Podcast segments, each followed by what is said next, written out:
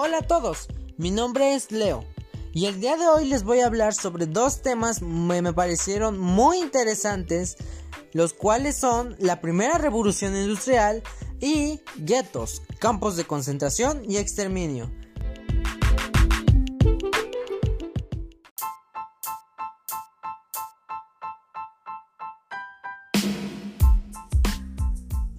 Y sin más preámbulo, empecemos.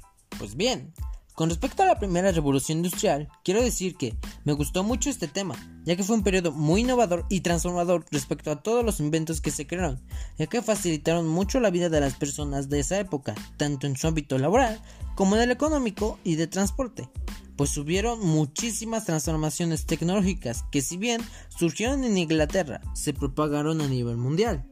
Me sirvió conocerlo ya que fue un hecho histórico muy importante e interesante que trajo consigo muchos beneficios para la gente en general, ya que se crearon inventos que han ido evolucionando e incluso en la actualidad seguimos usándolos como el automóvil.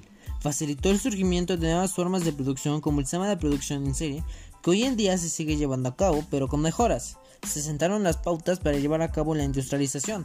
Además, me sirvió aprenderlo ya que pude conocer todos los beneficios que otorgó a la gente. También pude conocer los apoyos que trajo a otros sectores fuera de las industrias como en el sector de la agricultura y que gracias a estos avances también hoy en día nuestra vida diaria es más fácil.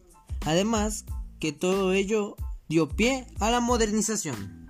Ahora bien, yo lo aplico día con día, ya que la gran mayoría de los productos que consumimos los obtenemos directamente de la producción en serie, ya sean productos para nuestro consumo o productos para la limpieza de la casa los medios de transporte que usamos, como el automóvil, etc.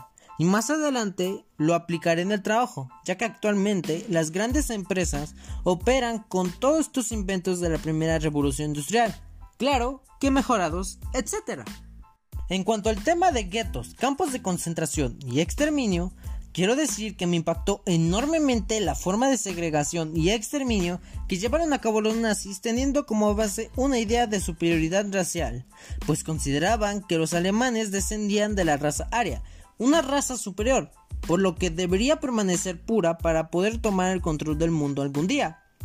Pues para Hitler, su máximo representante, el ario ideal, era rubio, de ojos azules y alto me di cuenta que ese odio irracional sigue presente hoy en día en algunos líderes políticos y en nosotros está el evitar que lleguen a tener ese poder y replicar las acciones que llevaron a cabo los nazis, puesto que la forma de operar de los nazis era muy sencilla, pero a la vez muy compleja, ya que todas las acciones que llevaban a cabo las hacían a la vista de todos, pero nadie se daba cuenta o no querían darse cuenta. Y así pasaron desapercibidos por mucho tiempo. Además, a mí me sirvió aprenderlo para poder tomar decisiones responsables y evitar que el racismo esté presente en nuestra sociedad de hoy en día. Al estudiar este tema me di cuenta del daño que se puede causar a la humanidad cuando personas egoístas y con delirios de grandeza y superioridad llegan al poder, pero también sé que nosotros como ciudadanos podemos evitarlo si ejercemos nuestro derecho del voto en las urnas y les negamos el acceso al poder pues de esta forma evitamos que propaguen y tome fuerza su ideología.